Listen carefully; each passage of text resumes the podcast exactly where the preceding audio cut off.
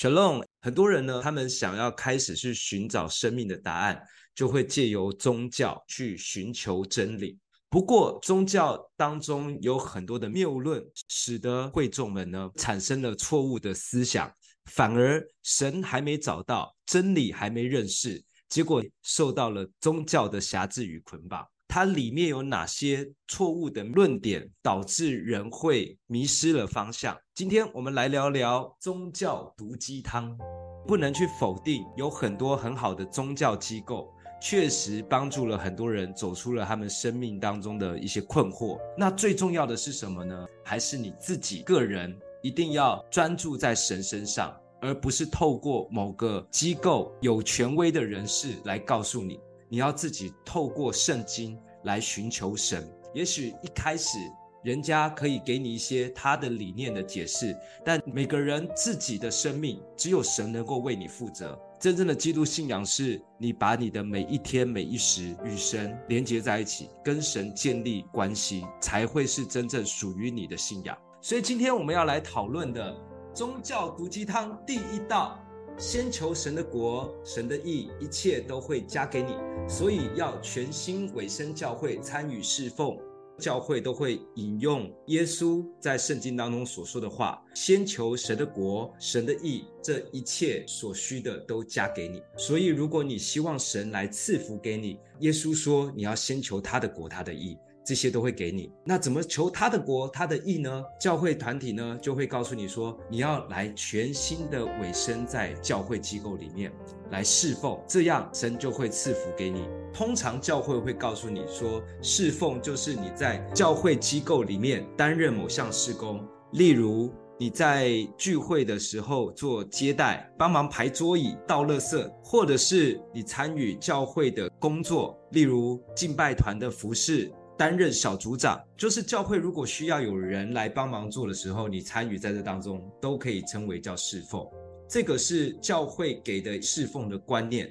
然而，在圣经当中，除了这些以外，还有很多的侍奉。例如说，在路上遇到有人需要帮忙的时候，你伸出援手，这个也可以称之为侍奉。耶稣说，如果你拿一杯凉水给那个小子，你不能不得赏赐。所以，在于神的国的观念当中，侍奉不是只是在教会里面的某项工作，你在生活的每一时每一刻都可以。如果你是开业的，你遇到的每一个客人，用你可以的方式来祝福这个人，这也是一种侍奉。所以，神说先求神的国、神的义的意思是叫你要全心委身教会，参与侍奉吗？如果不是的话，那耶稣讲的这是是什么意思？小芬沙龙。嗯，我想分享一下，我觉得，比如说，我们的心在哪里，我们神的国就在那里。也不见得说我们一定是要参与在教会的侍奉，才是真的是有求到神的国跟神的意。在我们身边周围的时候，有时候操练我们饶恕的这个功课，其实这个也是一个侍奉，也是在侍奉神，也是在敬拜神。我们不是只有跟神的关系，我们也是要有跟人的关系。而且跟人的关系的话，我们不见得是说一定是在参与在教会里面，我们也是要到参与在教会的外面。我们生活中的任何的一个层面，全部都是在侍奉，包括说我们思想上的也是一个侍奉。这是我自己的领受，跟大家分享。讲得非常棒。刚刚小芬讲到说，思想上面也是一种侍奉，学习饶恕也是侍奉神的方式。你要谢谢神创造机会让你去饶恕别人，透过你所面对的生活各样的事情，让你都在学习。当你愿意用神所教导的方式去面对你现在所面对的困难跟问题的时候，它就是侍奉。在基督里面，不是只有跟神的关系，也有跟人的关系。所以耶稣说，最大的诫命有两条，第一个叫做尽心尽力尽性尽意，要爱神爱你的主；其次叫做爱人如己，爱人要如同爱你自己一样。所以很多人做得到尽心尽力爱神，我花很多的时间，全身心的投入在基督信仰当中。不过去爱人如己做不到，我过去呢也是做到第一项，但是我做不到第二项。直到了我开始越来越认识真正的自己之后，开始明白什么叫做爱人如己。没有学得很好，但是比过去进步很多。刚刚小芬讲的就是，透过你遇到的任何人，都是一个学习的机会。每一次的学习，不管是饶恕也好，恩待别人也好，吃亏也好，忍让也好，付出爱也好，那个都是侍奉的机会。耶稣说：“你要先求神的国，神的义，一切都会加给你。”我非常阿门这句话，这也是耶稣给我们的应许。那何谓神的国呢？耶稣说：“神的国在你的心里面。神的国不是在教会里面，神的国不是在侍奉里面，神的国不是在某个聚会当中，神的国就在你的心里面。如果你渴望能够求得他的国，要保守好你的心。”你的心才能够建立起神的国，以生活实践神的国。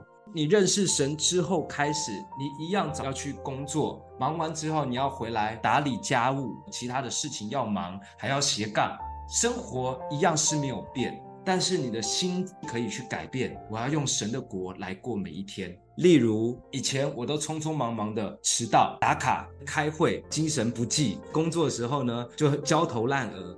回到家又很多的事情要做，忙东忙西的，家里的事情忙完，小孩的事情也处理掉了之后，啊，没有力气读经了，没有力气好好运动一下，都没有让自己好好心静下来。然而，当你定义要让神的国在你心里面，早上起来让自己提前半小时，一开始可能会觉得很累，我都已经够忙了，我还要提早起来半小时。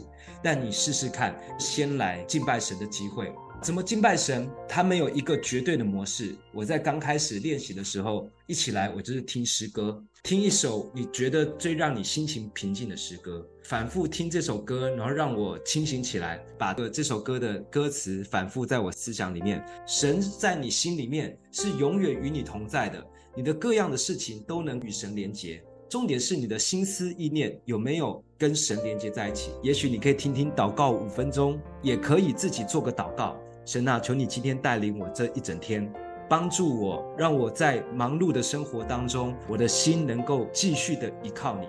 在你进到公司的时候，让自己不要这么匆忙的赶打卡，提前到十分钟来为你今天的工作环境来祷告。它不是仪式，说我今天有做，所以整个工作就顺利；如果没做，我就完蛋了。今天就是一大堆的问题追赶我，不会。